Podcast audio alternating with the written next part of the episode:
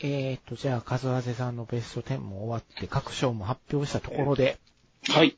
スパスパさんの残ってはいるベスト10で、はい。いや今回は、ここまでで、ね、ね、結構な時間になってますけど、そうですね。話聞いてくれてる人がいるのか。最後、最後それはスパスパさんにしかわからないっていう。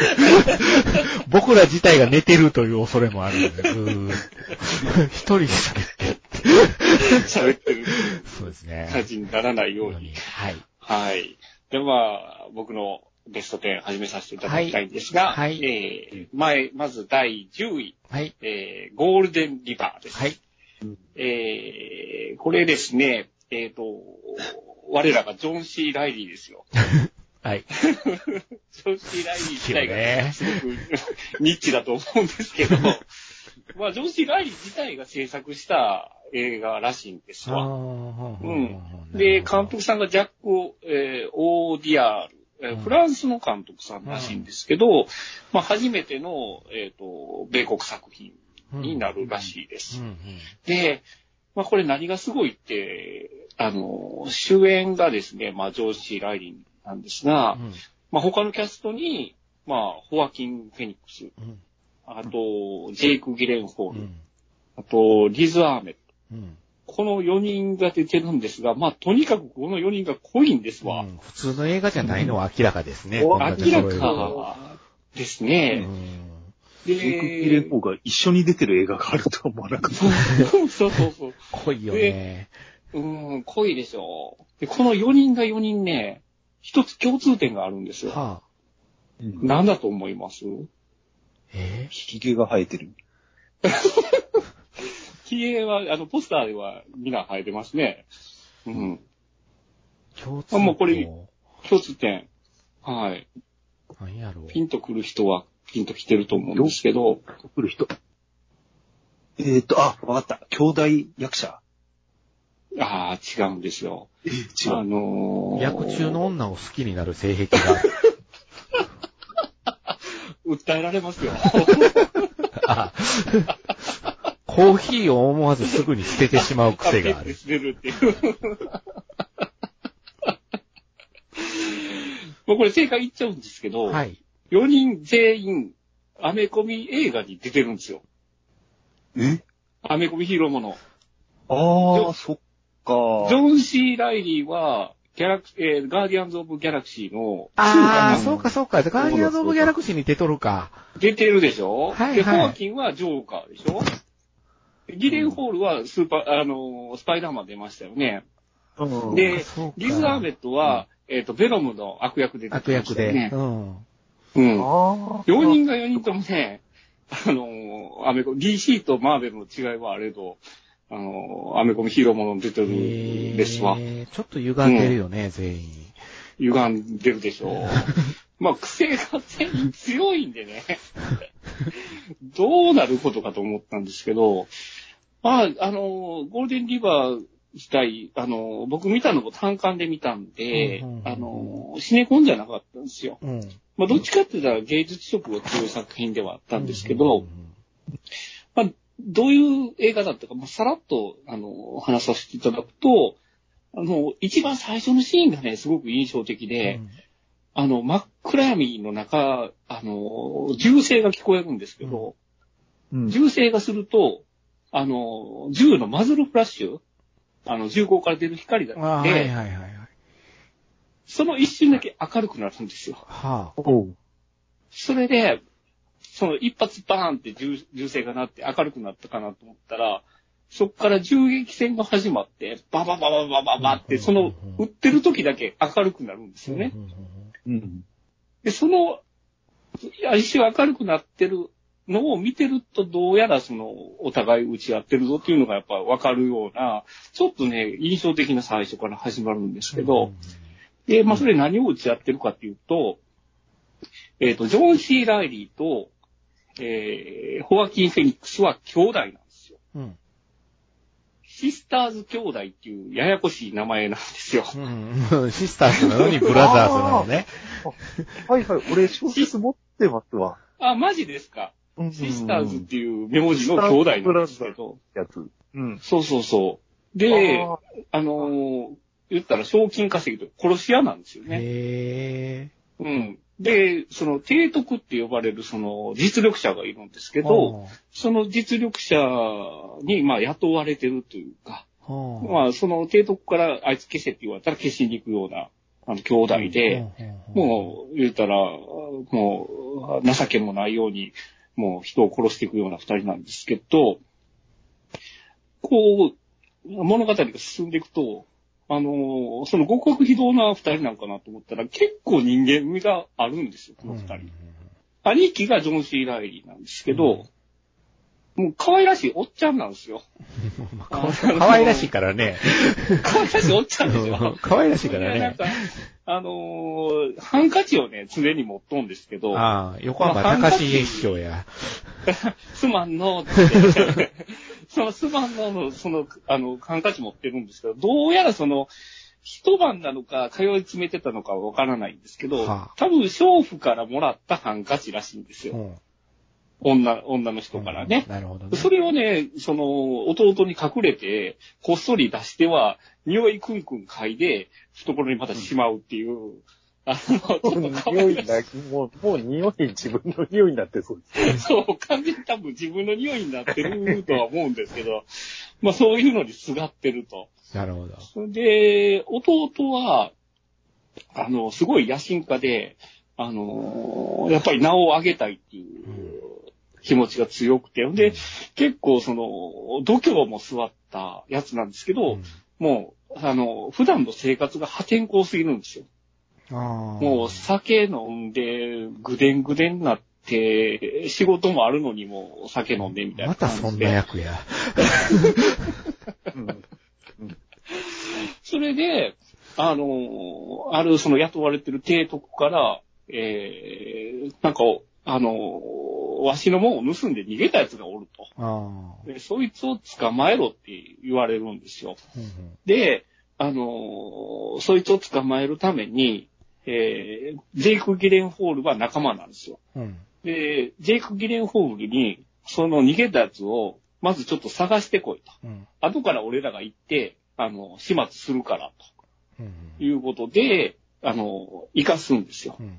で、えージェイク・ギレンホールがその、逃げたやつっていうのに近づくんですけど、で、結局捕まえるんですよ、それで。その二人が来る前に捕まえちゃうんですけど、で、捕まえてるうちに、だんだんこういろいろ話を聞いてるうちに、二人に友情が芽生えるんですよ。うんうんうんなるほどね。うん。でも、ホアキンとジョン・シー・ライリーは後から来て、そいつを消すってことになってるんで、うん追いつこうと思って必死に追いかけてきてるんですよ。で、どうするって。で、何盗んだんやって言ったら、いや、盗んでないと。で、なんで追われてるのって言われたら、そいつ、逃げたそいつは科学者なんですよ。あ科学者で、その、薬品を作ったと。その薬品で、菌がどこにあるかを探せると。あ。その技術が、あの、欲しいと。あ。提督ははあ。なるほどね。うん。そのために、こう、連れてこいっていう。うんで、化学式を持ってるから、化学式をもう奪ったら殺していいっていうことだったみたいで。で、あの、俺ら二人で、それを使って金を掘り当てようぜと。うんうんで、そのために二人で逃げようって言って逃げるんですけうんど、で、そのジョージー・ライリーとホアキン・フェニックスは合流するはずのところにギレンホールがおらんから、うんどういうこっちゃと。うんあいつ、裏切りよったん違うか言うて、で、追いかけていくんですよ。うんで、そのジェイク・ギレンホールとリズ・アーメットが二人がどんどんその友情が芽生えていくんですけど、おいおい、お前ら、あの、ナイトクローラーで偉いことなってた二人やんと思いながら、ああ、そっか。あんたこき使われて、殺されとったんだと思いながら、こっちはすごいヒヤヒヤヒヤヒヤすごい、する目で見て別の意味でヒヤヒヤする状況に陥るわけや。なるほどな。なるほどな。そうそうそうなるほど、なるほど。それで、あの、結局そのジョン・シー・ライとホアキン・フェニックスが、その二人に追いついちゃうことになるんですけど、あそっから、えー展開がもう、一展開、二展開あるっていうところの、うんまあこれは実際見てからのお楽しみというところで、これはね、4人がね、あの、すごく悪が強いんですけど、ジョン・シー・ライリーが一応主演なんですよう。ん。で、ジョン・シー・ライリーを立てるがために、うん。他の3人は極力演技は抑えめにしてあるんで、うん。若干の物足りなさはあるんだけれども、それは、それとしてやっぱり4人、あの、個性が強いんで、いいんですよ、やっぱり。この4人の絡みっていうのは、ピンで主演張れるもんね。4人が4人ピンでうん主演張れる人間がいるのうで、ん。やばいんですよ。うん。うん。で、すごく印象的なシーンとして、あの、西部の時代やから、うん。歯磨きっていう文化が今までなかったらしくて、あはいはい。新発売、あの、は、あの、歯ブラシと歯磨きみたいなのを売ってて、で、その説明書を読みながら歯磨きをするっていうシーンがあるんですけど、うんで、こう、なんやこれとか思う言いながらジョン・シー・ライリーが歯磨きしてると、横っぷって見たら、あの、キレンホールも歯磨きしてるっていう、二人目見合わせて気まずいっていう、なかなかいい感じのシーンがありますんで、ここは一つ見どころかなというところで。なるほど。うんなるほど。これは、地味かもしれないですけど、はいあの、出てる4人は、ド派手なんで、うんうん。ううんん、ぜひ見てくださいとそうですね。うん。まあ、ちょっとこれデータ書いてるんですけど、制作費が3800万ドルで、興行収入的には1000万ドルしかいってなかったんで、うん大赤字うん。というところかなと。うん。まあちょっとアート性が強い作品ではあるんかなとは思いますけどうね。んうん。なんか小説もなんか、なんと表現したらいいかわからんような、あの、終盤、終盤がすごい印象的だったんですけど、うん。自分は。終盤あこのゴゴールデンリバーっていう、まあそれでそのタイトルになってんだろうなと思うんですけど、そうですね。なんまか、書い書いてる方も、なんかいつの間にかこういう話になっちゃったみたいな感じで書いてんじゃねえかと思ったんですけどね。あー、なるほど狙って書いねて。たのか。うん。うん。結結構最後の方で2点3点するような感じではありますね。うん。えっ、と、あと誰だったかな。その提督役がね、あの人なんですよ。名前が出てこない。ブレードランナーの、あの、この間亡くなった。はいルトガーハウアー？あ、ルドガー・ハウアーの、多分これが遺作になるああ、マジ。か。へえ。怖そう。あの人やったら怖いわ。うん歯向かったらあかんわ。多分、あの、ウィキペディアのフィルモグラフィー見る感じでは多分これが最後になってるから遺作になるんじゃないかと思って。うん。ルドガー・ハウアーファンとしてもぜひ見てくださいということですね。なるほど、なるほはい。えーと、次、えー第9位。はいえーと、ロケットマン。ど。はい。うん。えー、エルトン・ジョンが制作したですね、これね。へそうですね。え、そうなんだ。うん。出資したみたいですね。で、監督は、えー、ボヘミアン・ラプソディのデクスター・フレッチャー。うんこれデクスター・フレッチャーって、あれだったんですね、あの、えーロロックストック・トゥ・スモーキング・バレルズのあの4人組の一人なん一ですね。人なんです。うん。それも話題になってはなしましたね。今回このロケットマンで。ん。全くそれ知らなかったんで、聞いてびっくりしたんですけど、あの人だったんですね。で、また次撮ってるんでしょ？その、えっ、と、誰だったっけ？んボーイジョージだったかな？多分、次撮ってるっていう話があそういうりまして。シリーズが続く感じやな。うんオカマシリーズが。オカマシリーズが。うん。らしいですね。で、これ、あの、見たんですけど、まあ、エルトン・ジョン自体にはそんなに僕は思い入れはないんですよ。はい。でも、ユアソングにはものすごく思い入れがあるんですよ。歌に来たっていうパターンよね。うん。うんで、結構その、ボヘミアン・ラプソディと比べられて、そうですね。やっぱり比べるとどうもちょっと乗れなかったっていう意見がものすごくやっぱ多いような気がするんですけどう、ん。うん。うん、やっぱりボヘミアン・ラプソディって一番最後に、一番のやっぱり、あの、山場を持ってきてたじゃないですか。でもこの映画ってユアソングのところが一番の山だったと思うんですよ。うんそうそうですね。考えるとそうだと思いますね。ううんうんそう考えると、もう、結構、初めの方なんですよね。そうそうそうそうそう。うん。前半でそれが山が来ちゃうんで、あとはもう悲しい話だけになっちゃうんで、実際エルトンの人生を辿るんやったらば、でもそういうことにはなるよねって、彼の内面的なものとか、人間関係とか描くんだったら、やっぱりうん。そっちになっていくわなっていうのと、なんとなく僕これはボヘミアン・ラプソディと比べるのは違うなって、うん。すごく思ってるところがあって、お共通してるのってその音楽な、音楽とそのライブのとこでしょみたいなところを考えると、ベクトルが全然作ってる、ベクトルが違ってるんで、違いますからね。うん。それをこう、同列で論じてしまうのはちょっと間違いかなっていうふうにも思いますね。また、ミュージカルでもありますね、こそうですね。ミュージカルですね。僕が、うんあのー今日疲れたのはそこ。予習しとけばよかったって思ったのは、ミュージカル映画やったっていうことが分かってなかったから、うん。ちょっと思ってた映画じゃないっていうところがすごく自分の中で入り込めなくなっちゃって、うんうんうんうんちょっと残念な見方をしてしまった映画だったんですよ。そうですね。最後のところがすごくこれ良かったんで、僕的にはね、うんうんうん。だから、ちょっと、ああ、しまった、入り込めなかったのは失敗だったなっていううん。映画でしたね。そうですね。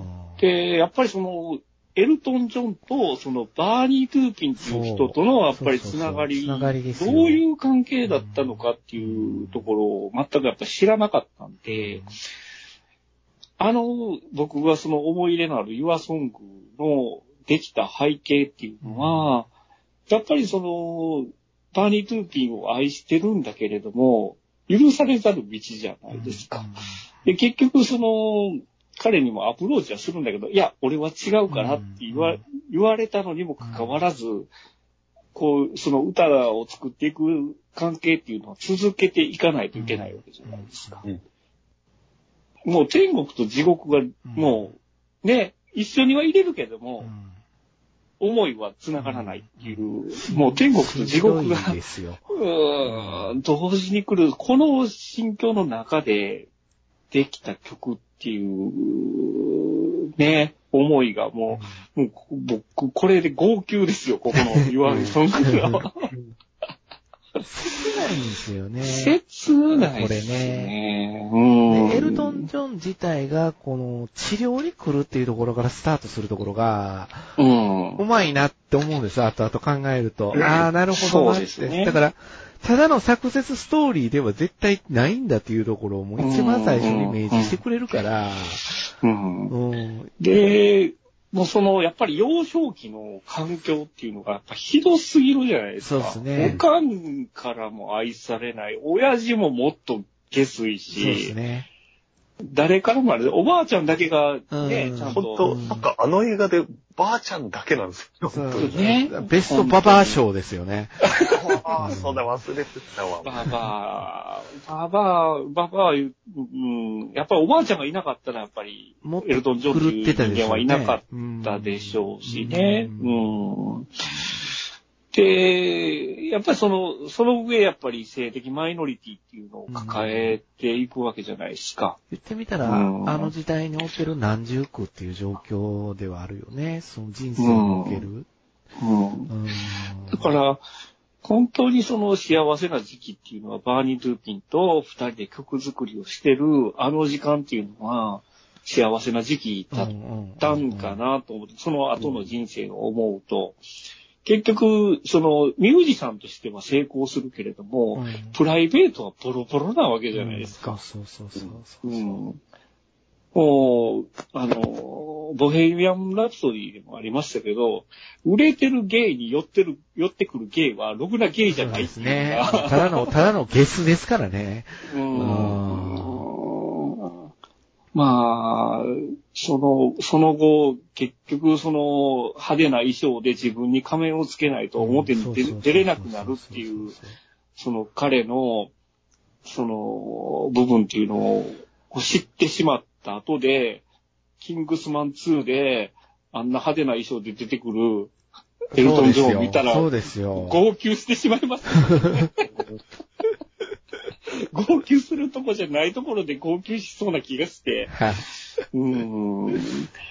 これは、確かにその彼の人生のテンション的には物語が進むにつれて下がっていく一方っていうので、やっぱりそこに爽快感はないから、うん一般的には受け入れられなかったのかもしれないんですけど、これデータ見てもらいたいんですよ。制作費4000万ドルで、世界興行収入は1億9500万ドルですよね。すごいっすよ、これ。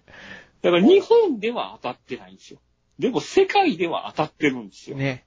そういうことっすよね。うこれん、これ結構言われてますね。日本では当たらなかった。当たってないっていうので、うん結構やっぱりその日本人のその流行り物に飛びつくっていうので、やっぱり、ボヘミアン・ラプソディを流行ってるからって飛びついた日本人はやっぱ多かったかなとは思いますけどね。うん。俺は、うん、同じベクトルの映画じゃないんで、ドラマ性も全然違うと思います、これは。うん。もうちょっとちゃんと評価してあげるべき作品なんかなと思いますんで、うん。あの、多分近々レンタルが開始されるんかなぐらいだと思うんで、あの見てない主演の彼が、を見てあげてほしいなとは思いますね。うーん。やっぱり、あの、タロー・エガートンが、あの、ちゃんと自分で歌ってるっていうのがすごいと思ったんですよ。ねああ、そうですね。うんあれはすごいっすわ。本当歌うまいなと思った。うまいっすよね。うエん。ルトン・ジョーンが認めただけのことあるで、と思って。うん。やっぱ彼は才能があるんだなと思って。うん。ちょっと、あの、あ、で、これ最初はトム・ハーディにオファーが行ってたらしああ、なるほどな。いでもね、歌唱力がなくて、あ変えられたらしいですわ。あーなるほどな。なんか、ああ、そうか。ブルース歌手ならいけるかもしれないですけど。そうですね。結果的に良かったかもしれないね。よかったかもしれないですね。で、やっぱりその、キングスマンに、その、エルトン・ジョーンが出たっていうところそうですねの、やっぱり運命的なつながりを感じますけどね。うんうんそうですね。うん。やっぱりあれがあって、このロケットマンで、あの、制作をエルトン・ジョーン自身がするっていう動きになったみたいですから、う。うんん。それはそれで良かったかなと。うん。それは、あの、見てない人は、ぜひ見てくださいと。はい。ということで。えっ、と、次の8位ですね。第8位。はい。えー、運び屋です。ね。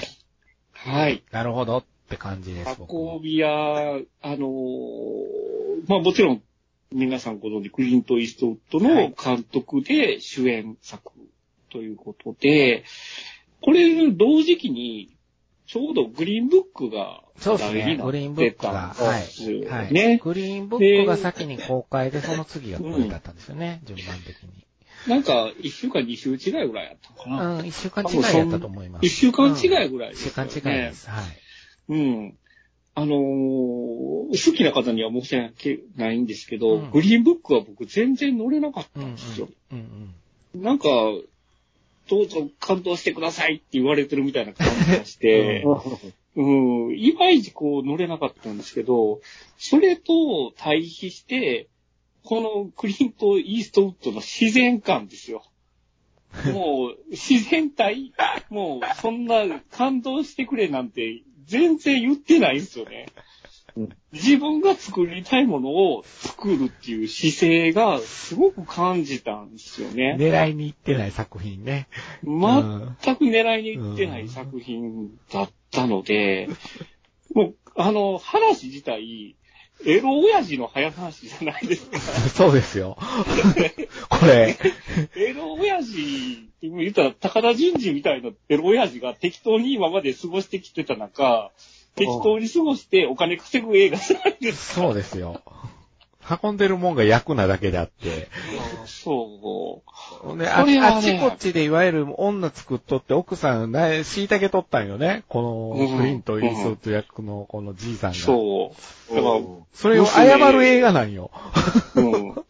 娘にも今まで散々約束破ったり、そうそうひどいことをして、もうは完全にその、縁切られてる状態なんですけど、そう孫だけは、あ、そうそう、レスラーっぽいところがあるんですよ。で、ま、孫、孫、孫だけは、孫のお嬢ちゃんだけは、あのーおじいちゃんおじいちゃんって言うてくれるん言うてくれるんですよね。うんで、でも、住むとこももうなくなってきて、うん。あのーで、お金欲しいなと思ってたら、そのお嬢ちゃんがなんか婚約したか結婚かのパーティーしてるところに呼んでくれたから、あの、ひょいひょい行ったら娘に帰れ言われて、ほなその、お孫娘のお嬢ちゃんの友達に、じじいいい仕事あるんだけどしねえかって言うて運び屋になるっていうだけの話なんですよ、これ。だけの話。そううん。で、その、縁切られてる娘役に自分の娘をそう当てがうんですよこれそう。だから、お父さんほんとこうだったわ、みたいな感じの。だから、すごいよクね。リストウッド自体そう。の、これすごいよ食材ね。の映画でもあると思うんですよ。娘に対してのね。ああ、そこら中に小種を。小種もや、やっていって、そう、そそうなんですよ。ねやんちゃんもいろいろしとったでしょう。クリストウッドね、今まで。だからその、俺はこういう生き方をしてきたと。で、あの、彼自身その、この映画の中で自分のセリフとして、あの、時間だけはお金じゃ買えないのよっていうふうに言わすんですよ。多分それはイーストウッド自身が本当に心の底から思ってることだと思うんですけど、そうそうそうそううん。だから、あの、言ったら自分の私生活切り売り映画ですよね、これ。これ完全にそうだと思いました、僕。あの、もう、題材を、その、もともと実在した人物なんですよ、このじいさん。そうらしいですね。ほんで、それを新聞記事かなんかでイーストウッドが見た時、俺しかこの役やるやついねえだろうって言って、え映画にするからって言って、その人の出会いに行ったりいろいろしたらしいから、よっぽど作りたかったみたいやで。うん。そう。ほんで、こいつね、で、またムカつくじじいなんですよ、そう、ムカつく嫌なじじいなんですよ、こいつが。あの、あの、コミュ力だけは異様に高いんですよ。だから、メキシコカルテルにもね、全然平気でグイグイ行くんですよ、この人。うんこのじじい。で、スマホの使い方が分かれへんから教えてとか、教えてもらったりするシーンとか、そう。コミカルなんですよ、その辺とかも。えそうねんけども、ある形で追い詰められてくるっていうね。う。うんで、まあ、その、追い詰める、うん。なんかね、あらすじ全部、まあ、宮台真司ので聞いたのかもしれないけど。ああ、そうですね、紹介してましたね。うん。うん、うん。知ってまあ、知っ伝わっちゃうんですよね。そうそうそう。で、その、えー、イーストウッドを追い詰める役に、ブラッドリー・クーパーを当ててるんですけど弟、子っ子ですよね。もう完全にイーストウッドはもうブラッドリー・クーパーに、うんあの、いろいろ継承したいというのが、うんまあ、これで見て見取れたかなと。よね。ううんん。だから、あの、イーストウッドのね、初期の作品でパーフェクトワールドっていうのがありますけど、大好きです。まあパーフェクトワールドでは、僕の心の映画なんですけど、うんあの、パーフェクトワールドでは、その、えっ、と、追いかける警官役うん、でしたねパーフェクト。ワールドでは、けあの、えー、ケビン・コスナーがは逃げる。逃げる役で。う。うんん。で、イーストウッドが追いかける役だったわけですけど、その追いかける役にブラッドリー・クーパーを今作では置いてると。ね。結局、自分がね、過去やってた役に近いところにブラッドリー・クーパーを置くっていうことは、やっぱり今後彼に頼むぞっていうことを言ってるんかなっていうふうなうんうん、感じたんで、ね、あの、前半のコミカルさに比べると、後半になってくると緊張感がものすごく高まってくるっていう作りは、うん。大したもんだなと思って見てたね、僕これ、うんね。またこの、黒人のほら、車が、パンクしたかなんかで困っとった黒人のカップルのところに、うんあの、うんな、直すん手伝ったろか言うて、うん。行った時に、ニガー、ニガーって言いよんのよね、このじいさんが。ほんで、黒人の二人が、ええっていう顔するんやけどよね、このじじい。そういうじじいなんよ、このじじい。そのじじいに共感、そう、困ってるじゃにが、もう、そうそうもう、ほんとひどいじじいで、共感できないのに最後共感に持っていくところってすごいよなって。すごいですね。うん。だから、やっぱり、自然体なんでしょうね。こう、無理してないというか。無理してないというか、まあそうですね。うん無理してないよね。ええ終わり方しよるんよね、映画もまたこれ。すごくいい終わり方しよるなと思って。いい終わり方しねうわーと思ったもん、僕。うん。うん。なんか、その、あれですよ。あの、その、運び屋するマフィアのボスがアンディ・ガルシアなんですけど、そうなんですよアンディ・ね。ガルシアが丸々となって、ねアンティ・ガルシアがぽちゃぽちゃなんですよね。ぽちゃぽちゃになってね、うん原型がないんですよ。どっかで見たな、この人でずっと思ってて、僕スタッフロールで、あーって言ったんですけどね。原型がないい。でそうですよアンディ・ガルシアに、あの、パーティーに呼ばれて、あの、あれですよ、姉ちゃんが当てがわれるんですよ。そうそうそうそうそうそうそうそお前、この女と、お前今日はよろしくやれよって言われて、で、普通もう、90ぐらいのおっさんやったらそんな断るじゃないですか。うんこの人は断らない。う。断らない。うんうんほんで、あの、運び、運び屋をやってる時のモーテル泊まったら女二人ぐらいこう呼び込んで、ええもう、うん朝までわっしょいですよ。そう。90歳。90歳で。そう。ねえ。ねひどいもんやと。ひどいひどい男ですよ。う ん面白い映画ですよね、これ。い面白いい映画だし。うんう。うん。エロジジイの話。そうもう一言で言うと。わかります、わかります。僕もはいこれはランキングに入れるかも悩んだ一作でしたね。うん。うん。えーその次ですね。はい。第7位。えー、恐怖の報酬オリジナル完全版。何ですか？運ぶ人にこだわってるんですか？はい、こだわってますね。ね。運ぶ人つながりですね。あのーこれ、ちょっとやっぱり香川県なんで、はいあのータイムラグがあるんで、多分首都圏とか都市部では去年の公開だったんだけれども、多分こっちではちょっと時間がずれて今年の公開だったんで、うんうんちょっと入れさせていただきました。はい。で、まあ、ご存知ない方もいらっしゃると思うんで、まあ、ちょっとだけ説明すると、監督がウィリアム・フリードキですエクね。ソシストとか、はいフレンチコレクションの、はいまあ、巨匠のフリードキンなんですが、うんあの、恐怖の報酬っていうのは40年前に公開はされてたんですよ。うん。でも、スター・ウォーズの公開年と被っちゃったんですよう。ん。で、あの、スター・ウォーズヒットしとるから、恐怖の報酬？こんなもん、あの、短いして適当に流しとけや、言うて、勝手に尺切られて、腹立つよね。それで、内容的にもいまいちになっちゃって、で、工業的にも大失敗したらしいんですよ。うんうんで、この40年の時を経て、その、カットした部分をまた、こう、まあデジタルリマスターやらなんやらして、完全版いう形で公開をされたんですけど、まあ40年前とは思えないような、すごい作品でしたよ。めっちゃ面白かったです、これ。これ、元がフランス映画なんですよね。それのリメイクなんですよね、これ。リメイクうん。で、やっぱり、なんかみんな言うね、見た人、面白かったって。面白いんですよ。で、40年前やから CG とかないんですよ。うんうんで、実際にやってるんですけど、街中で使う爆薬の量が異様なんですよ。マジですごい爆薬使うんですよ。うんこれ後々大変やったん違うかなっていう量の火薬を使ってるんですけど、ねえ、ジェリーブラックカイマーが噛んでないのに。何でも吹っ飛ばすジェリーブラックカイマーが。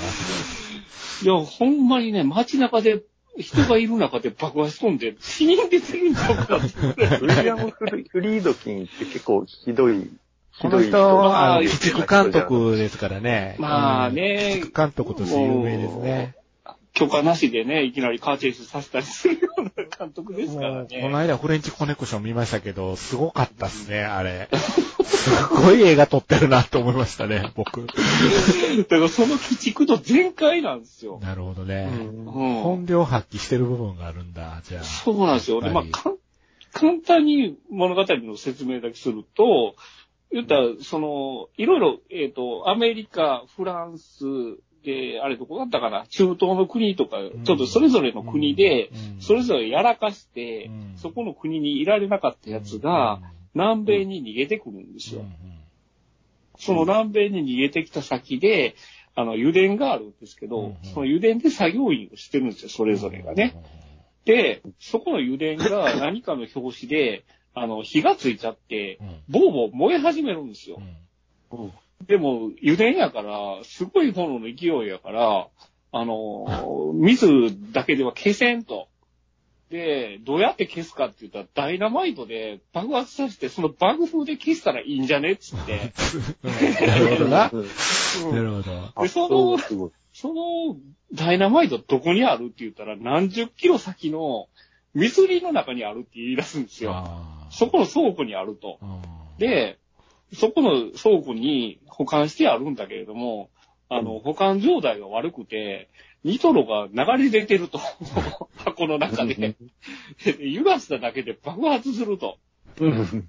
で、ヘリコプターじゃ持って帰れんから、あの、トラックでお前ら運んできてくれへんっつって、あの、お金たくさんあげるから行ってきてって言われるんですよ。でそんな危険な仕事、結局その、なんぞやらかした奴らが、まあ、言ったらこれでワンサゲインということで、うんあのー行きますっつって、行くんですけど、で、荷台のトラックに分、あの、分乗して、4人が行くんですけど、まあ、その道中がもう、悪路悪路ですわ。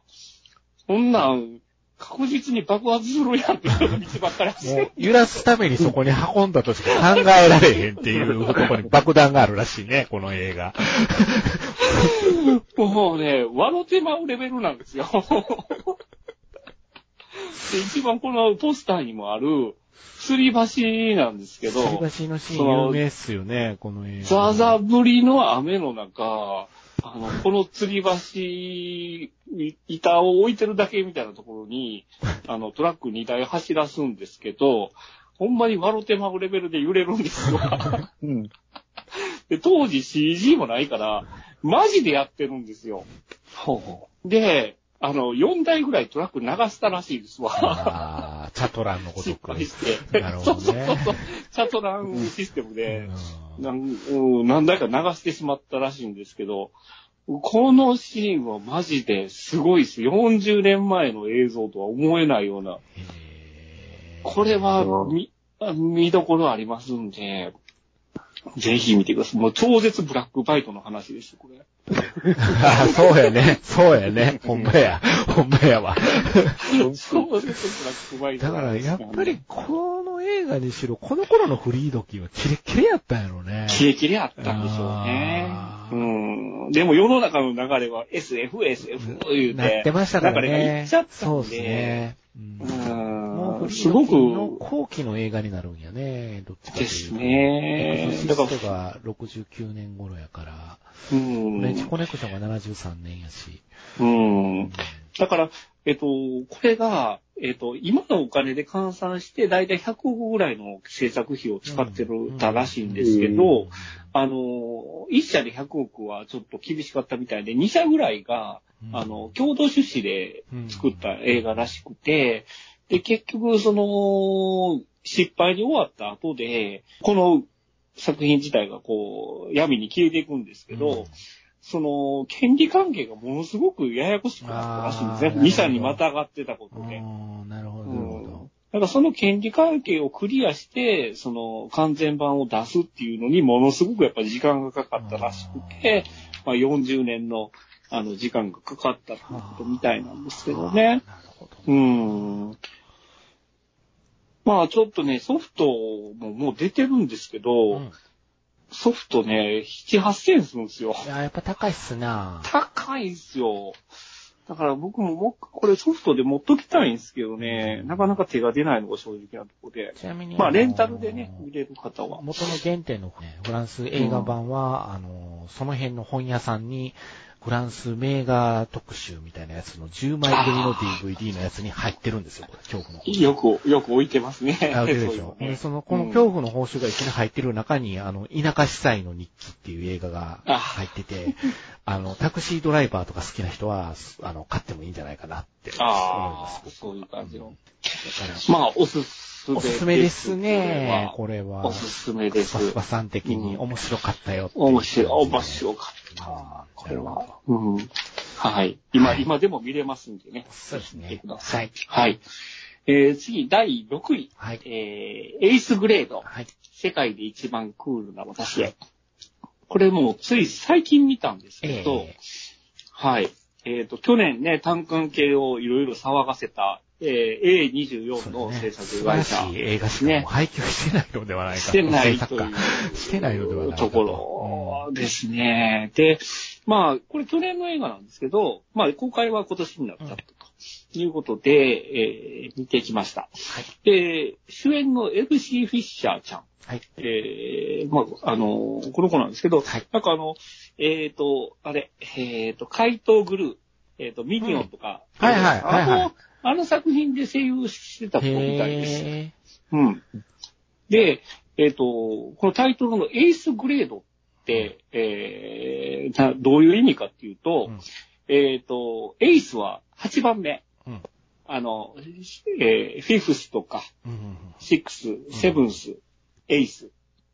8番目のグレード。うん。これどういうことかっていうと、どう言ったらいいかな。中学、中学で、えー一番最後の、えー学年。はいはい。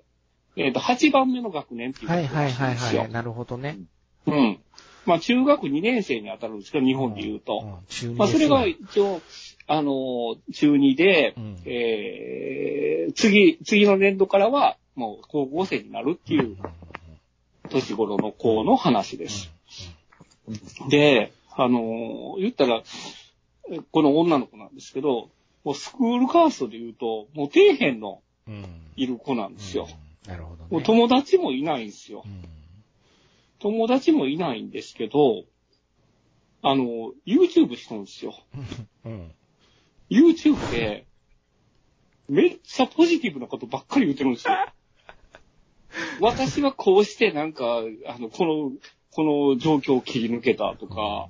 あのこうやって友達ができたみたいなことを、永遠と動画配信してるんですけど、実際は誰も友達いないんですよ。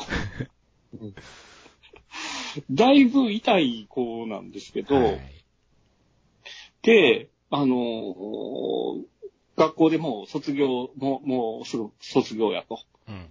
で、あのー学校で、そうそう卒業なんで、みんなにアンケート取りました、つって、うんあのーじゃあ、いえー、学えー、なんだったっけ、えー素敵な瞳オブザイヤー言ったら、イケてる子が選ばれるんですよ。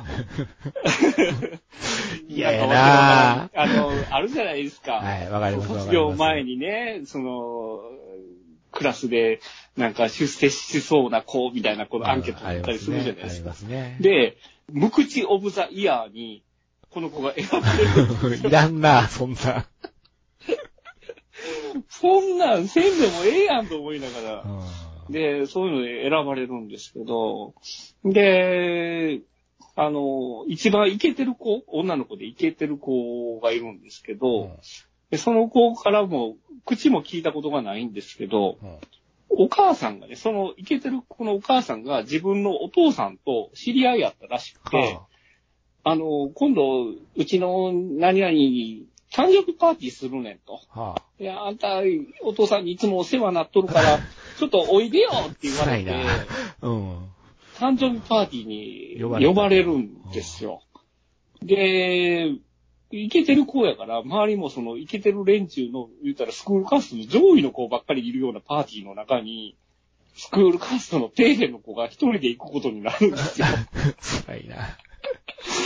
もう完全に居場所がないんですよ。辛いうんで、もうみんな、み、もう完全に見えてない状態ですよ。もう透明人間と一緒なような状態で。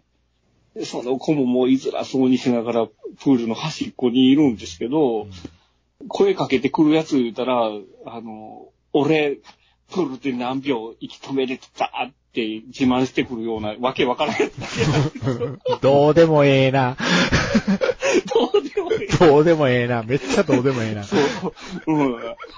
逆立ち俺何秒できんねん言うて、言ってくるんやけど、う、うーんって言うだけなんですよ。うんしか言えないね。なるほどね。そう。それで、あの、家帰ったらお父さんと二人暮らしなんですよ。お母さん家出ちゃってて。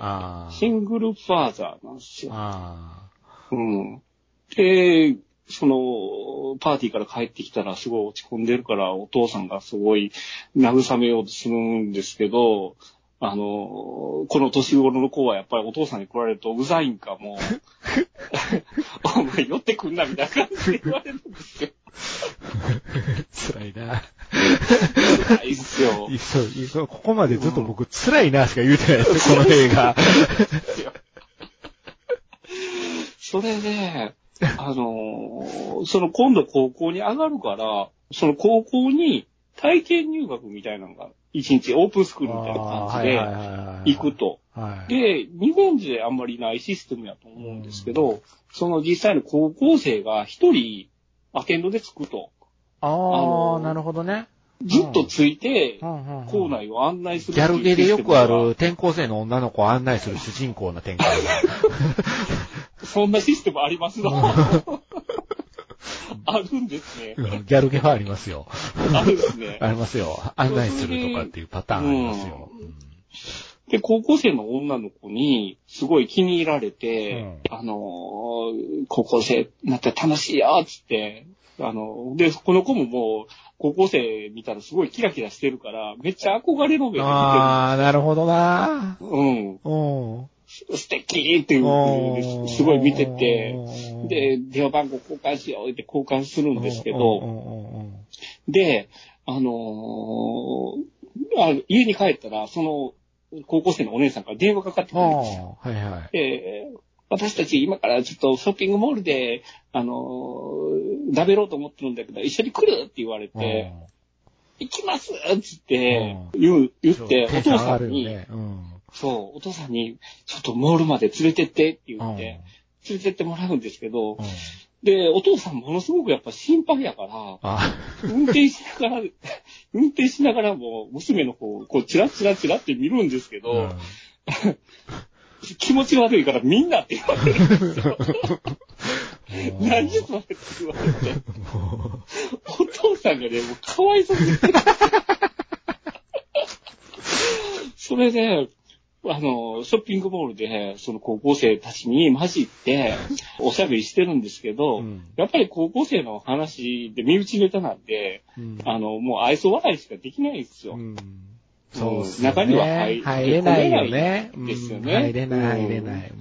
うん。で、面白くないって聞かれるんやけど、全然って言って、ね、気使うんだけども、やっぱり本人の中では楽しくないんだけど、やっぱ認めたくない。うん、私はこういう風になるんだっていう気持ちが多分強いんだと思うんですけど。あで、その話してたら、高校生の一人が、さっきからさ、上からすっげえキモい親父がずっとこっち見てんだけど、あれ何？って言ったら、親父なんですよ。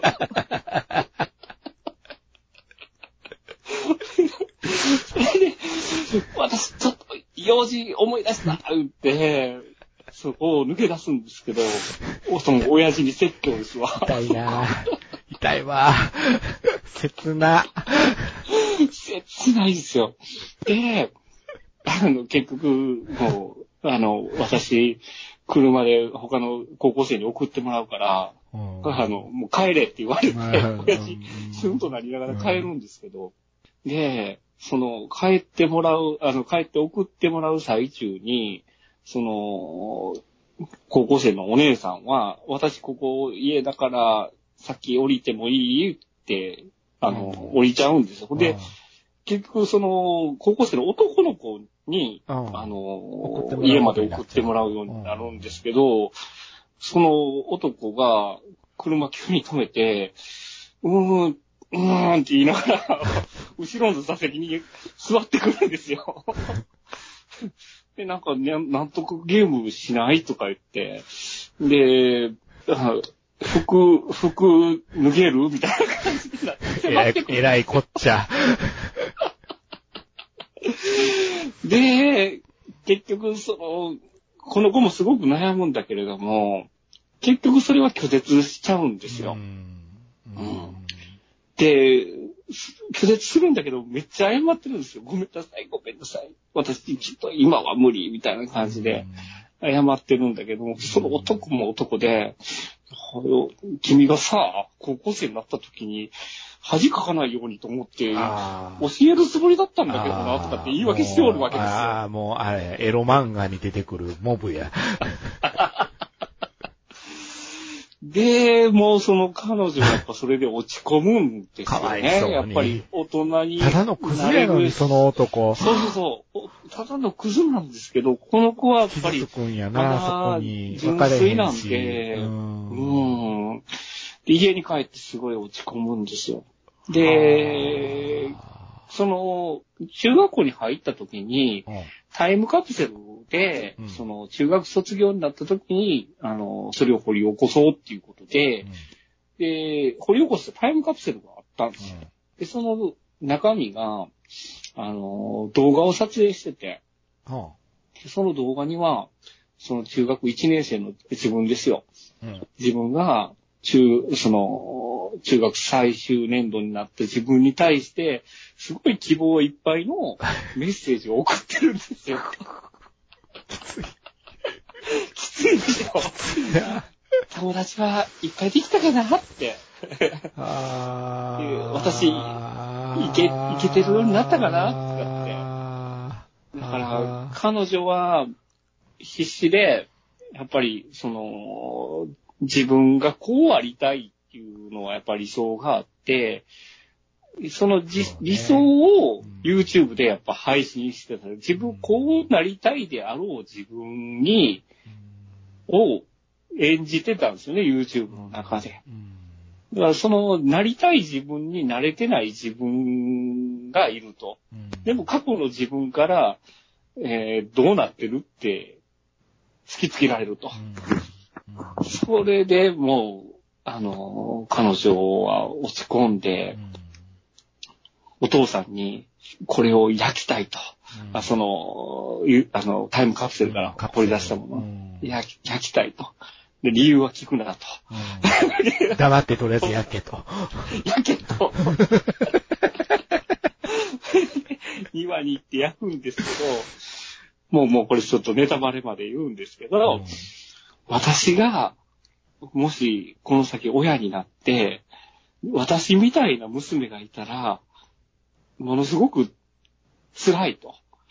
こんな娘を持つってなると、すごく辛い。うんお父さんも私みたいな娘がいて辛いでしょって言うんですけど、うんお父さんが、うんお父さんはね、お前がいるだけで嬉しいんだよっつって、もうそこで僕号泣ですよ。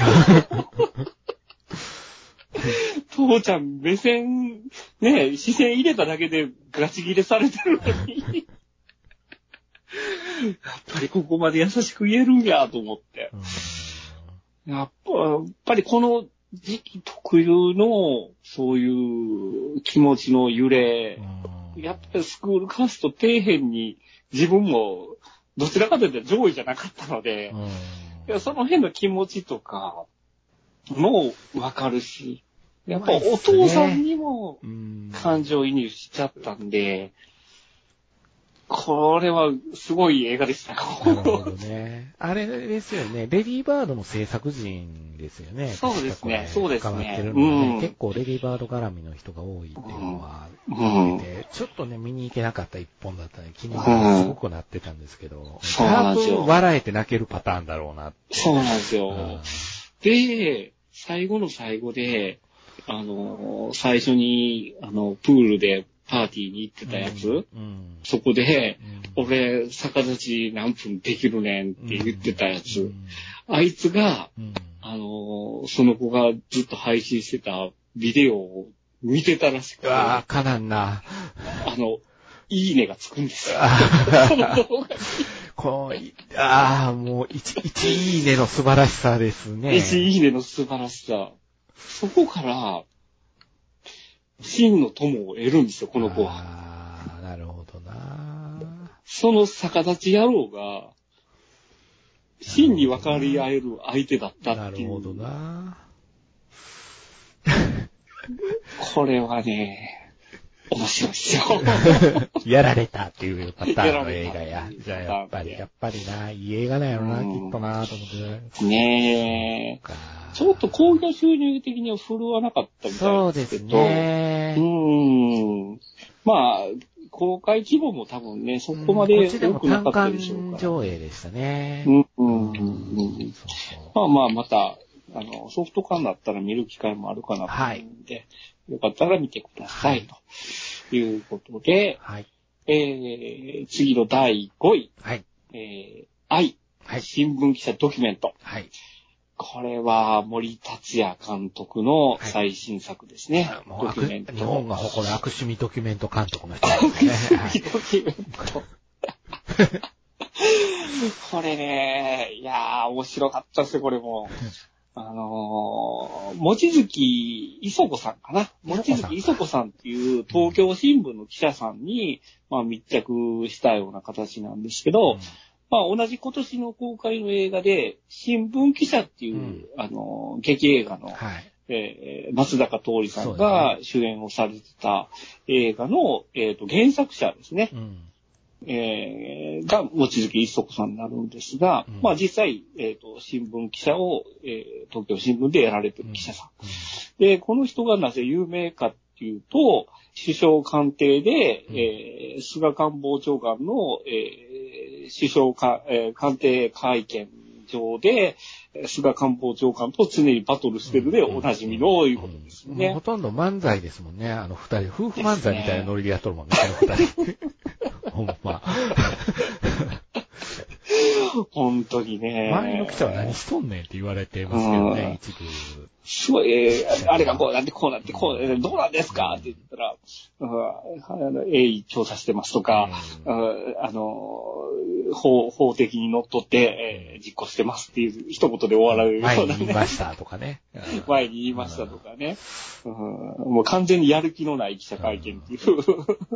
で、まあ、この、望月記者に、まあ実際にこう、密着してる話になるんですが、まあ実際にその、沖縄に行って、まあ、辺野古の基地問題、えー、どういうふうなことが行われてるか。えー、赤土は、あの、言ったら海洋汚染になるから使わないって言ってるのに、現場では使われてる。これはどういうことなんですか？って言って、あの、菅官房長官に言うんだけれども、いや、そんなことはないですと。えー、そういう事実は、事実じゃないことを言うのはやめていただきたいと。いや、それ言うんやったらね、1月の3日組んだりに NHK に出とって、どこぞの首相がサンゴは移植できたから大丈夫って言ってましたけどね、同じ場所の。おそれはどういう答えですかね、官房長官は、本ねえひどいんですよ、まあ。当。相手にしないのよ。よね、とにかく。相手にしてないんですよ。全然ね。うん。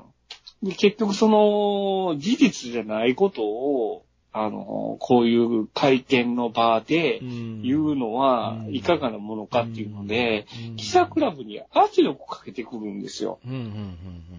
それで結構デモになったりして、うん。いろいろ問題になるうんんですけどね。うんうん。で、結局、その、出入りはできるんだけれども、ちょっとお叱りを受けるような形になるんですうん。ね私は納得いきませんとか。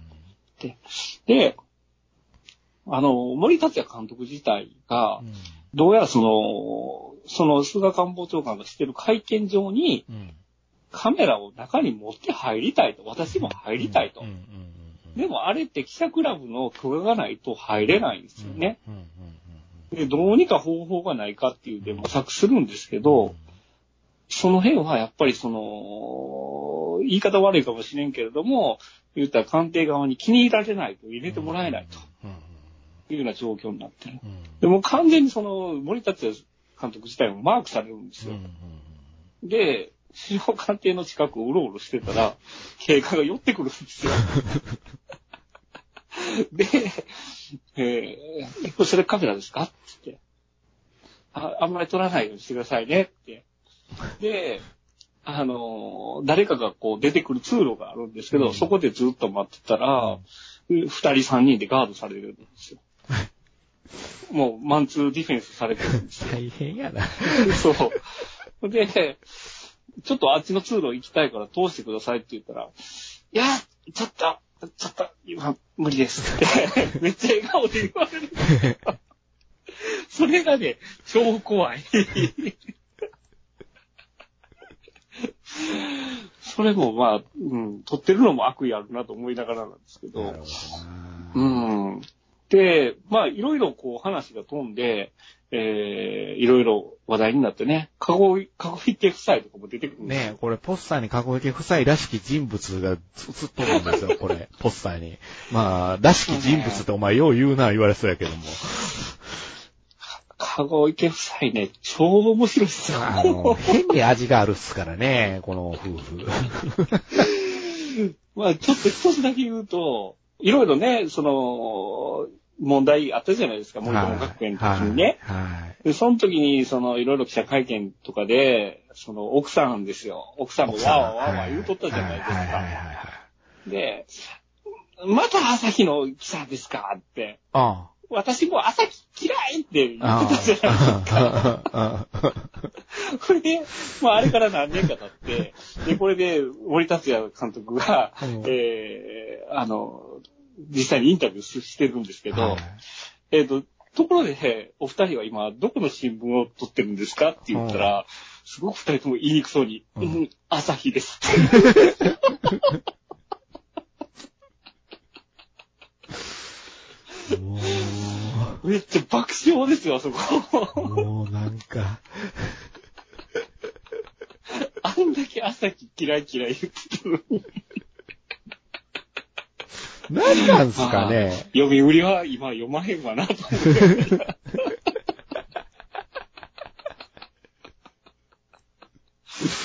ほんま何なんすかね、ほんとね。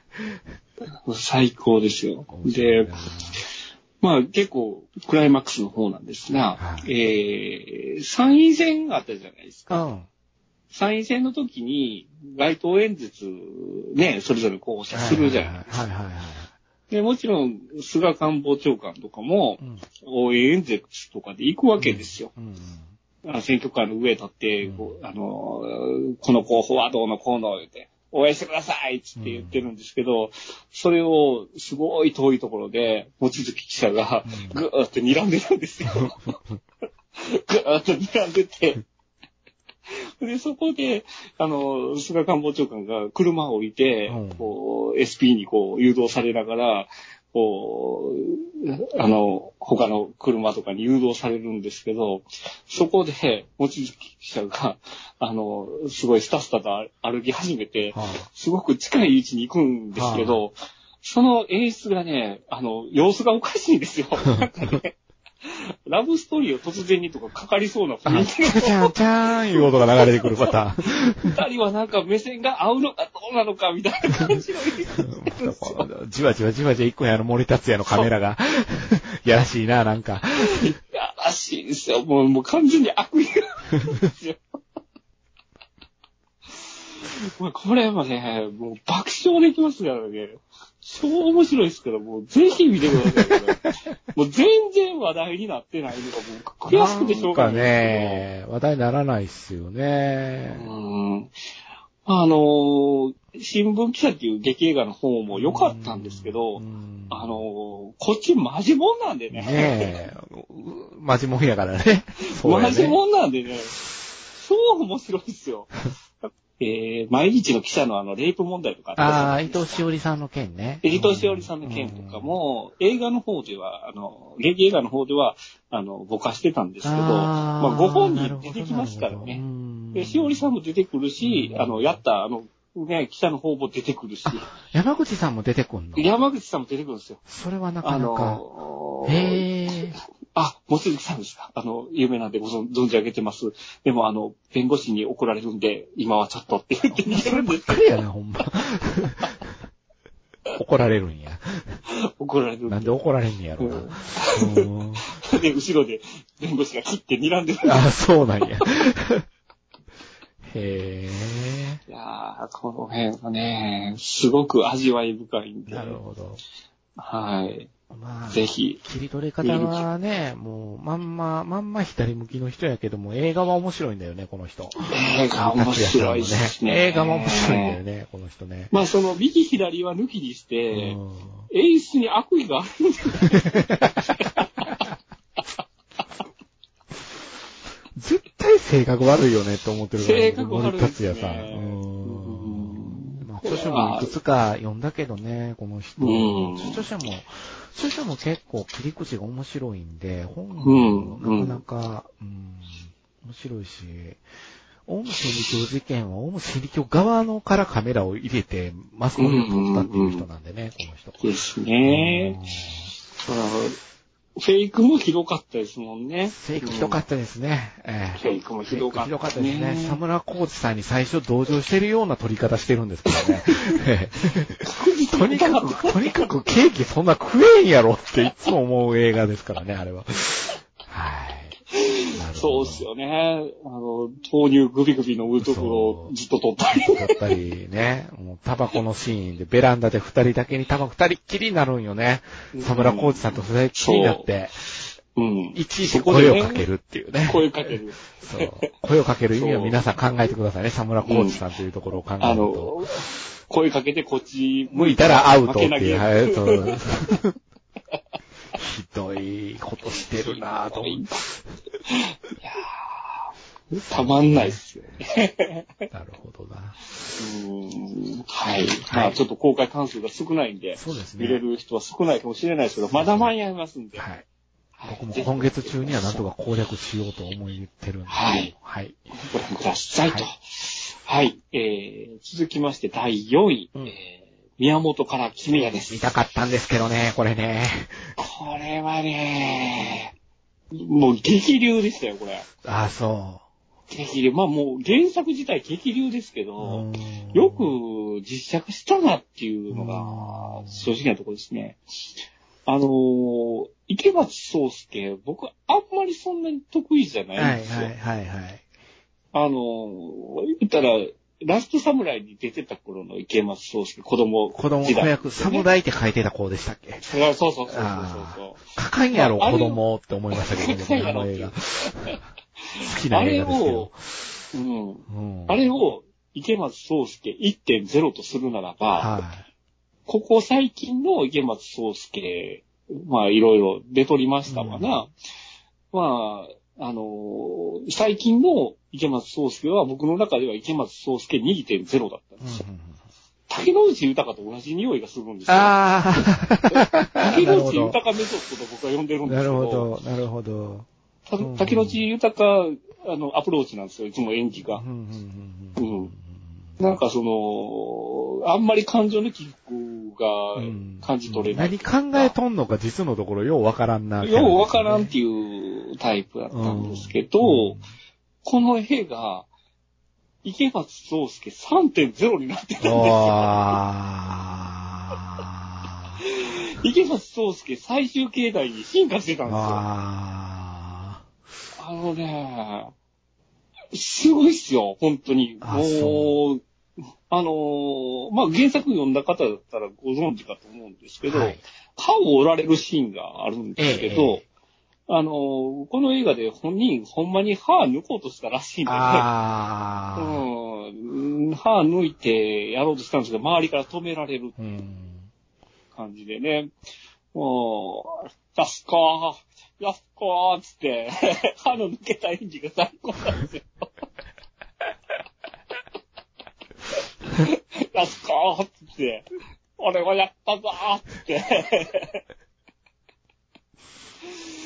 いやー、これ、あのー、まあ、これ、池松壮介の青い優なんですけど、青い優なんですよね。青い優もすごかったんですよ。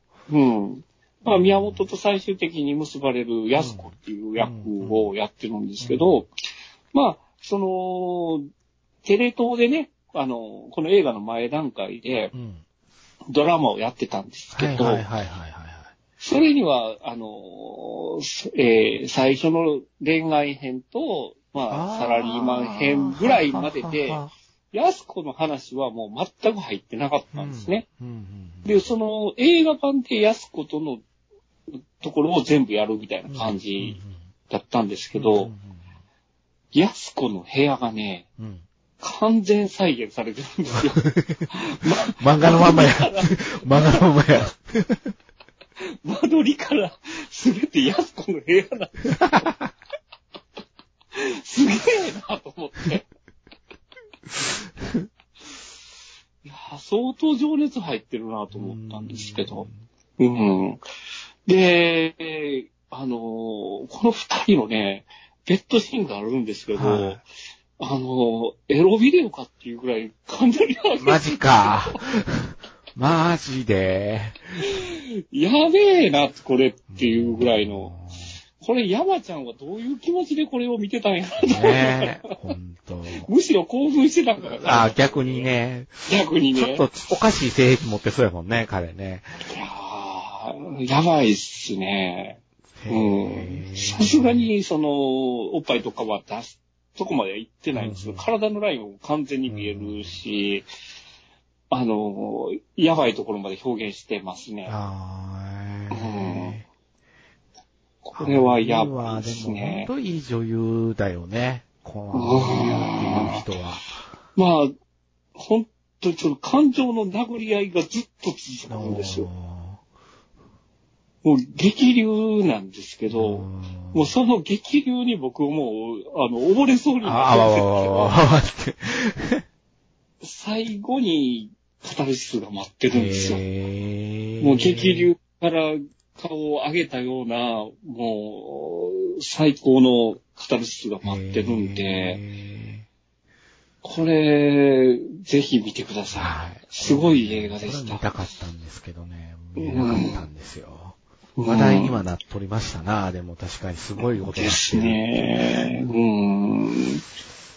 もう、とりあえず、安川、安川雨君が最高です。池松壮介3.0を、あの、確認してくだわかさい。りました。はい。残でシコシコしてたら池松じゃないぞ、みたいな。残で青い、えーあの、青い、あれも、え、あれ、誰でした？黒木。あ、この二人ですよね。青い優ですよね、あれいいで。すよね。いやー、全然違う映画ですよ。マジか。そうマリコ哲也監督、えっ、と、デストラクションベイビーズだったかな。あ、そうよね。この前。そうよねあっちはね、僕正直乗れてはなかったんですけど、うん。まあ、この映画すごいっすね。へうんーまあ、ドラマがからずっと、その、長尺でね、やっぱり相当の情熱を感じましたね。ううんん。で、ごめんなさい、一つだけ言い忘れてました。えっ、と、これ劇場行ったら、うんおまけくれるんですよ。はメモ用紙なんですけあ、ど、はメモ用紙にパッて裏見たら、あ。うんあのーこの宮本が勤めてる会社っていうのが、マルキタっていう文房具メーカーなんはいですけど、はいはいはえーその文房具メーカーっていうのは、新井先生が実際に勤めてた会社らしい。い。あの、えー勤めてた、えっ、と、積星っていう文具メーカーあの、あ、はいはい。がモデルなんですけど、うんその積星のメモ用紙がおまけでついてくるっていう激アツのおまけがありますんで、へそれはおまけがちょっと熱かったんえ。で、なるほどね。うん。はい。リアル宮本が土下座してこれは勝ち取った、あの、ノベルティなんかっていう熱い展開がありますので、はい。ぜひ、はいちょっともう公開は終わっちゃってるんで、あれなんですけど、はい。はい。わかりました。はい。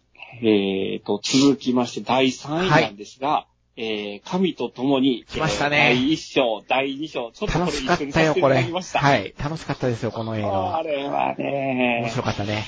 ああ、面白かったですね。韓国映画なんですけど、ハジョンですね。はい。あの、我々大好きハジョンそうですね。が、えー、ハジョンと、えー、チェ・ジフ、うん。あのー先ほどのね、工作にも出てきてた、そうですうん、イケメンイケメンですからね、彼ね。イケメンですうんイケメンですね。よ。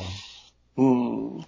えーまあ、その、事故で死んじゃった消防士を、えーこの人は、あの、成人だから、あの、聖なる亡者だからそうそう。えー地獄で裁判を、えー突破して、えー転生させてあげようと。そうそうそうそのための我々は弁護士と護衛役なんだと。そうそう実は裁判ものなんですよ、この映画。裁判ものなんですよそうなんね。うん。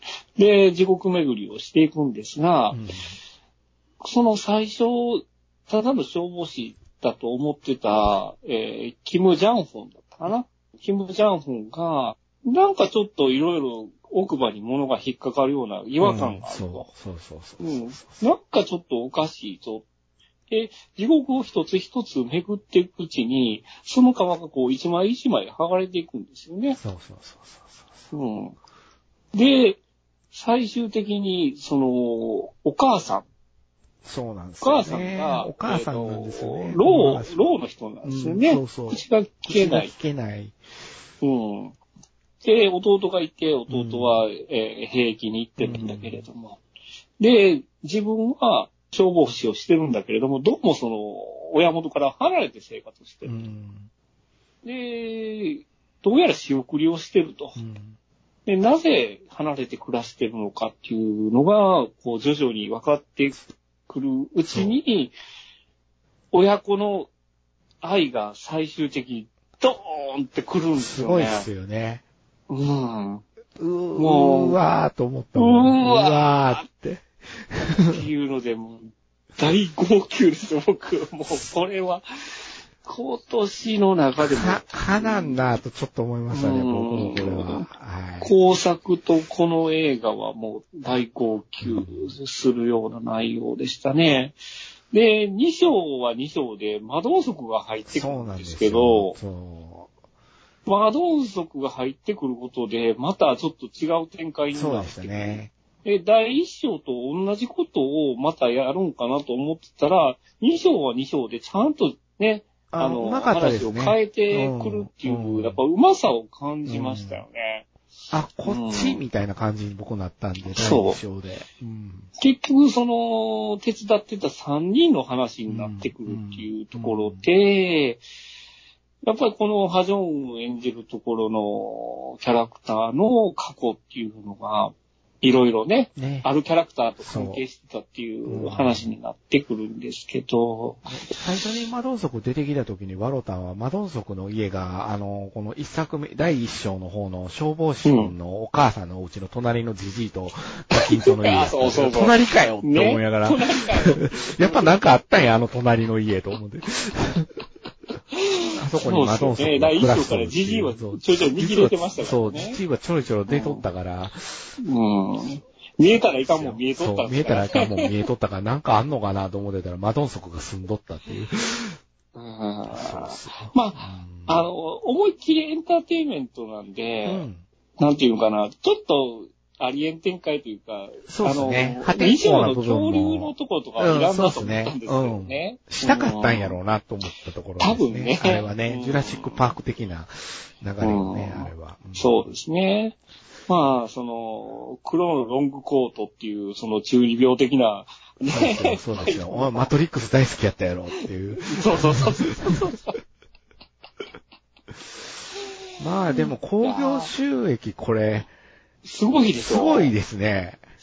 両方合わせて400億ウォンで作ってて、まあ、だいたい40億円ぐらいかな。ですよね。でうん、10分の1なんで、40億円で作って、えー、200億円ぐらいの興行収入うん。ちょっと、大したもんやなですよね。すごいですようね。んいやーこれは面白かったっすわ。うーん。頭アホにして見れる一つです、見れますね見れました。うんそれでいて泣けるように持っていくんで。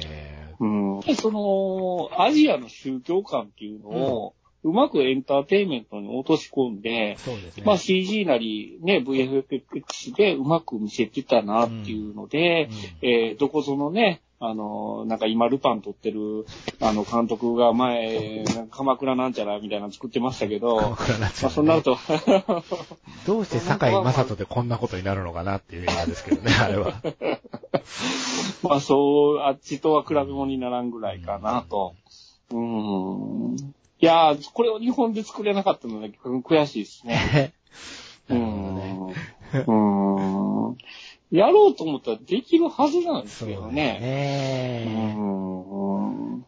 これ、こだからまあ、頑張ってるんですけど、どうしてもなぜかジャンプ漫画原作になっちゃいますね。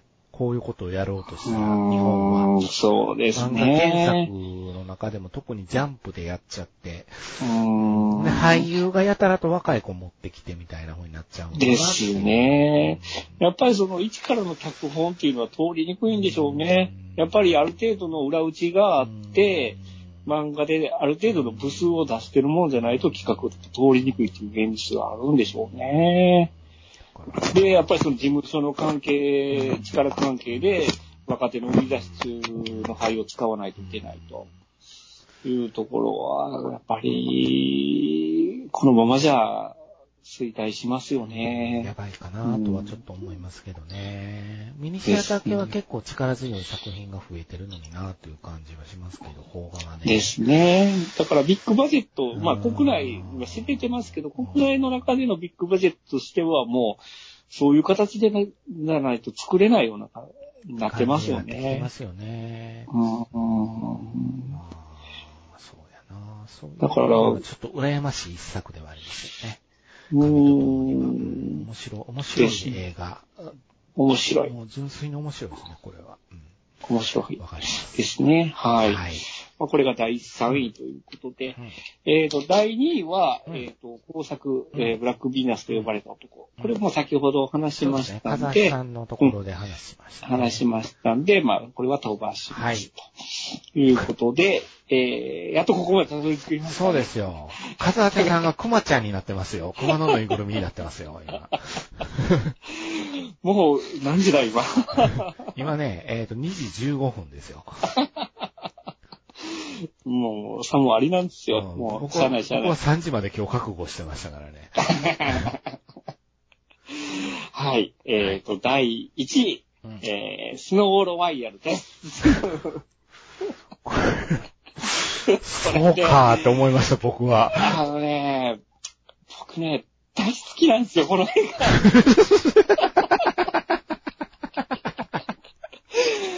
あのね、あのーリーアム・ニーソン先生がまあ好きっていうのがあるんですけど、はい。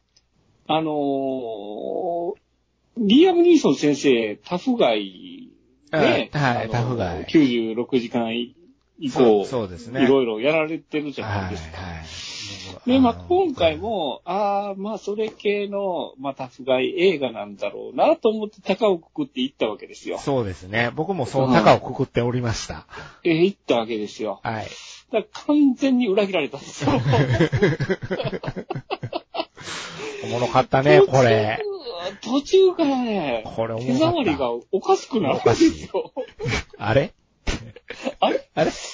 これ、ちょっとおかしくねえかっていうことが続いたんですよ。続きますね。うんまず最初にどこでおかしいかと思ったら、いや、あの、まあ、簡単に物語言うと、まず、その、リアム・ニーソン先生は、除雪作業員なんそう、です除雪作業員。除雪作業員なそうんですね。。そうです。で、あの、この町の、えー名誉市民にも選ばれるよううですよ、。あの、真面目なお父っつぁんなわけですよ。ね。で、名前がコックスマンですそう、よ。コックスなんですか。えーコックでかいんやろなって僕思いましたけど。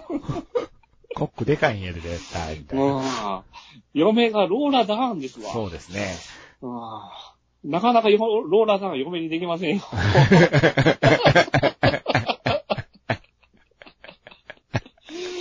で、まあ、息子がおるわけですけど、息子空港で働いとると。うん。で、あの、ひょんなことから息子が難情に巻き込まれて、そうなんですよねえー死んじゃうと。そうそうん。で、息子を殺された、つっう。て、で、警察からは、あの、ヘロインの過剰摂取で死んだっていうふうに言われて、うんいや、そんなはずない。そんなはずないと思うんやけど、もう打ちひしがれて、えー、口にね、あの、ライフル入れてそ、うあの、自殺しようと思ったらな。、もうそれこそビレッジのじいさんみたいなことしてたわけですよ。じいさんみたいにね先生が。そしたら、あの、息子の同僚がよろよろと出てきて、えー、えらいことになってしまいまして、みたいな。そうそうそう。どういうこっちゃ、言うたら、あの、麻薬組織にやられまして、みたいな。やられましてんって。やられまして、言うて、そっからあれですよ、あの、ワイルドハアットハートばりに、ボーって火がつくわけですよ。あの、火がつくの見えるよね、この映画。ニーソン先生に火がつくのが。あれって。そう。あ、今、今着火したで、これ。って。えらいことになるで、これ。えらいことなるぜ。今までのね、あの、ニーソン先生の文脈から行くと。文脈から行くと、これえらいことになるで。これに勝てたんは言うとくけど、一世尾形だけやからな、思いながらだけやな、ほんまに。こっからえらい復讐劇が始まりますね、言うて、テンション上がってるわけですよ。そうね、ここの段階ではまだこ。の段階では。で、一人目ですわ。そうですね一人目。なんかクラブみたいなところでね、そうそう。あの、おるやつに、ちょっと話があるから、うん。ちょっと息子のことで、つって。何やねん、おっさんみたいな扱いされるの。おなんやろ、おっさん。じじ帰れやうん、つって。で、二人でね、あのエレベーター乗って下降りてるところ、いきなりガツンとそうそう、さ、そうですよ。まず、まず、ニーソン、ニーソン、1ニーソンですよ。1、2、3 1ニーソンですよ、ゴーン。カウント1、2、3そこでガーンってやって、自分の車にこう、掘り込んでねそう、そうそう。首ぐーって締めるわけですよ。って。うわー、とどめ刺しました。そう。でえ、殺してもうたって俺思いながら見とって、あ、やっぱ殺してもうたって、どうすんのやろ、この後って。うんねそこでね、その殺したやつがゲホゲホって復活しよるうですよ。、そう。で、それをもう一回グーあ、あわわわわってなって。うんこの辺からね、この演出いるかって思い出したそうでんですよ。すね。この演出、え、なんで2回首絞める必要があるの？って思い出したんですよ。そうね。ほんだら、あれですよ、ニーソン先生で、あの、その殺したやつ、すまきにして、そうなんあですよ。の、ね、凍ってる滝に掘り込み出したそう、そうんですよね。なんですよ。うん。それはまあ、バレたらやばいからね。やばいからねあの、隠さないかん一応は模範市民賞受賞者やからね、やっぱり。ねえ。うん。で、次ですわ。次なんかあのーなんか、あのーウェディングドレスを売ってるような店ですわ。そうそこ行って、ねいきなり重心切ったらライフ、あのあ、そうそうそうそうそうそうそうそうそう、発明しとんのよな。いろいろ工作しそうていくん工作。して作っとんのよな、こう。ちょっとポッケに入るようにして。そうそうそうそう。そこで思いっきりその、綺麗にね、ウェディングドレスに血のりが乗るように撃ち殺すじゃないですか。そうそうそうそう。バババババ。うん。ほんで、また、あれですよ、よいしょ、よいしょっつって滝にまた掘り込みに行くじゃない同じですか。滝のシーンが続くのよ、そこで。よっこいしょ、よっこいしょ、ぽい。うん、よっこしょよっこしょあ、俺二人続いたで、うん。で、三人目ですよ。三人目、今度、除雪車ですよ。そうですねおっ。さんが車で走ってたら、後ろから後ろからガー除雪車がついて もうね、この辺からもう完全にホラー。で、案の定、なんか巻いたと思ったら、目の前に現そうそう。あれね、あれ怖いよね。れる。もう完全にホラー演出。怖いよね。で、あでもうそれは、あの定殺してまた滝つぶで掘り投げると。そう。もう、この映画から、あ、この映画、ちょっと普通の映画じゃないって。わざわざ思い死出しんだら、まちゃんと墓標みたいなのを画面に立たすんよね、ポン。そうそうそうそう。ね。あ名前が出のて、誰々名前が出てきて、通称なんとか、うん。なんとかにより死亡っていう形で 出てくるんですけど、その後、あれ、その麻薬組織のボスらしきやつが出てくるんですけど、ね。こいつもこいつでちょっとなんかない神経質そうな顔のやつで、いろいろその、息子の親権でなんかいろいろ揉めてそうな感じそうそうそうそうなんですよイラね。イラ、イライラしてるんよね。イライラ、すごいイライラしてて。うん。で、なんか、うちの組織のやつが一人二人消えとるとう。ん、そうそうそうそう。うん。で、なんでこれを、なんかあいつら消えたか、お前ら調べてこいって言うんで調べ出すんですけど、そこから、ニーソン先生が巻き込まれるんかなと思ったら、完全にニーソン先生はもうほったらかしになそうなんですよね。ペースがニーソン先生に行かないんですよ、この映画。なかなか。なぜって思うぐらい。そう。そこかないからなんか、ネイティブアメリカンの別組織となんか揉め始めて、そこからちょっと、カルテル同士の戦いになって戦いになって、ニーソン先生は完全に蚊帳の外になってくそうるんですね。もう常にニーソン先生は滝壺にポイってしてる。ポイポイってねポイポイって。うん。これはどうニーソン先生とこいつらを繋げるんかなって思いながら僕見てましたね。そうなんですよ。真ん中でえーまあ、最終的には見バレするんですけど、そうですね。その、見バレするくだりのちょっと前あたりに、あの、ほら、あのー世話になってた、あれ、兄弟になるんかな？兄ちゃんか。あのーああ、はいはいはいはいはいはいはいい。はいはいはい。ええええええ、あの嫁もわけわからなかったね、この映画。わけわからなかったね。中国人の嫁の演出はいるんかって思いながら めっちゃ怒られるんですよね。多分大きく言う、そう、それはちょっとニーソン先生、あの、はい、行きにくいんよね、その兄貴の家に。そうそうそう。あの、愛と嫁さんおるからちょっと行きたないねんけど、でも事情が事情やからしゃあないしなって。まあ、あの辺の演出はもうたまらないですよ、僕。間が、間が変なんですよね、この映画。変なんです。おかしいおかしいんですよ。。おかしい。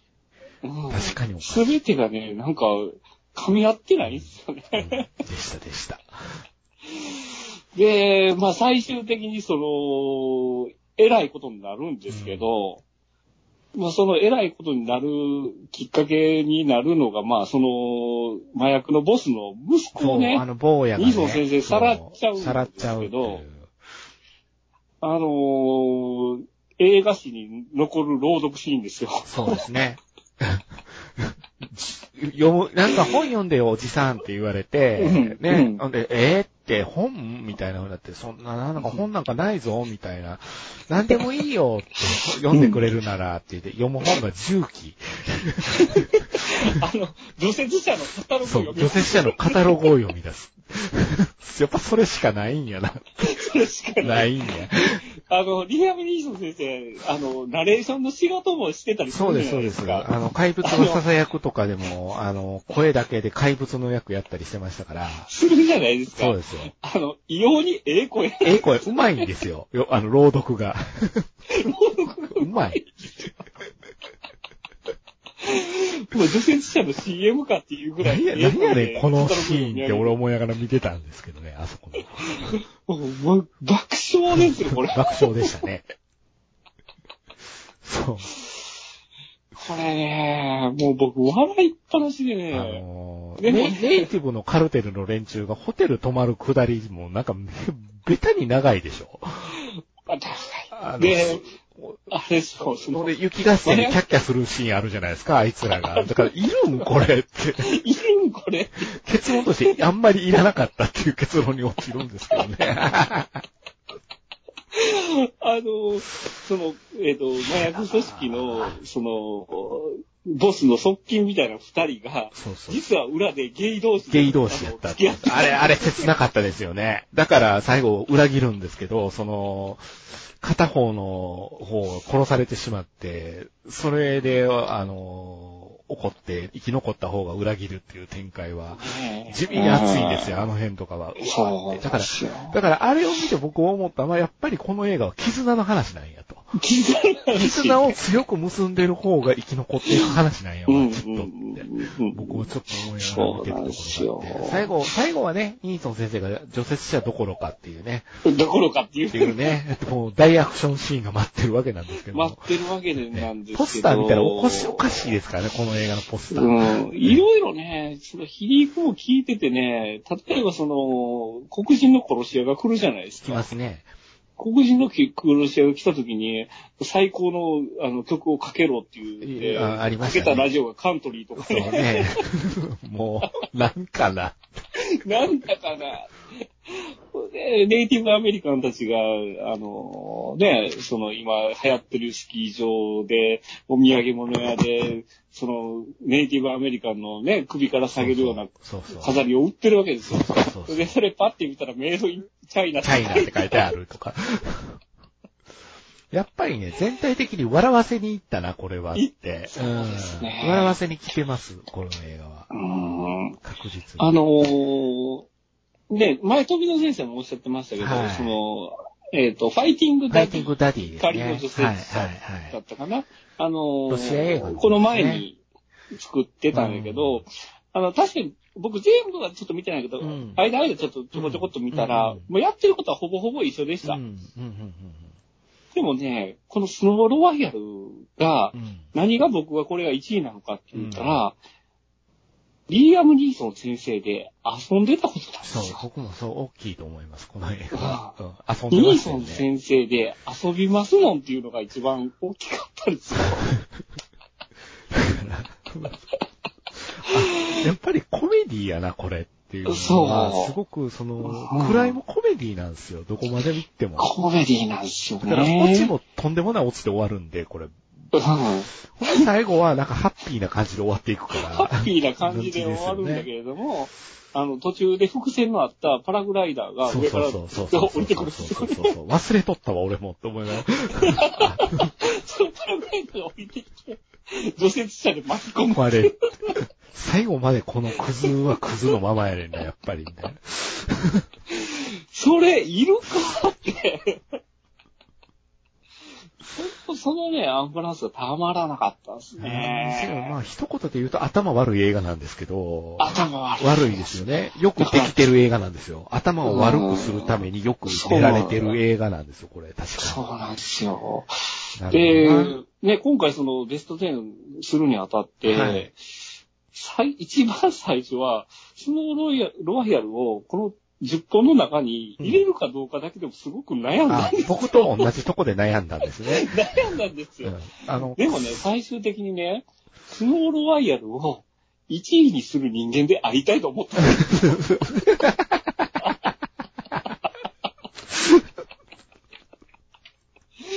そういう理由で、ちょっと、これは1位にええせざるを得んなというところですねね正直な話うんみ皆さんにこのスパスパさんの1位がこれ、っていうことは今知ってもらったと思うんですけど、実はディクさんこれ途中まで6位あたりにいたんですよ。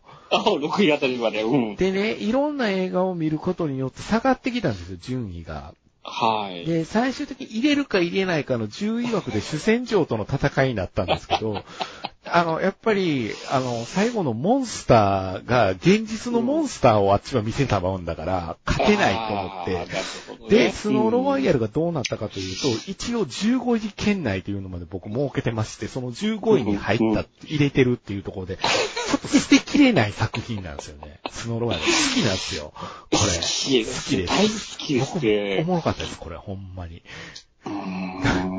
思ってた映画とちゃうかったんですよ、僕。ちゃうかったっねこれ。あれって、これ途中から違うなって。うん、ううんん。そう。俺が思ってるニーソン先生の映画じゃないって。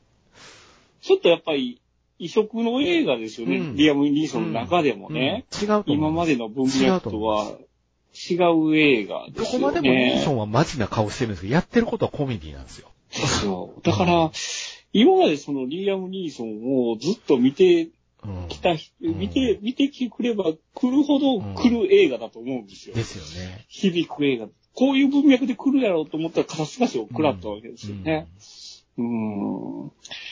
これは、だから、まあ、や、やられたっていう意味では、やっぱり1位だかな。同じパパムービーでは本当名探偵ピカチュウとスノーロバイヤル入れ替えるべきかとかとも思いましたけど、意外と自分の中でピカチュウがね、傷として残ってるっていうところ残ってるんね。やけどこのスノーロワイヤルは確かに面白いと思ってて、スパサパさんそういや見てたよなーで、あの、ランキング開いた瞬間笑いましたからね。1位や。やっぱりね、ここれが1位でありたいですね。なるほどね。なるほどね。なるほどね。このポスター見るだけで皆さんおかしい映画ですからね、これポスター。そうですね。意味がわからないことになってますもんね、このポスター。あの、共感を得られることは、もう鼻から、あの、予測してないってそう。ですね。そうですね。なんやこれって言われるとは思うんですけど、まあ興味がある人は見て見くださいてほしいですよね。面白い映画ですよ。はい。はい。まあ、そんな感じで私のトップわかりました10でございました。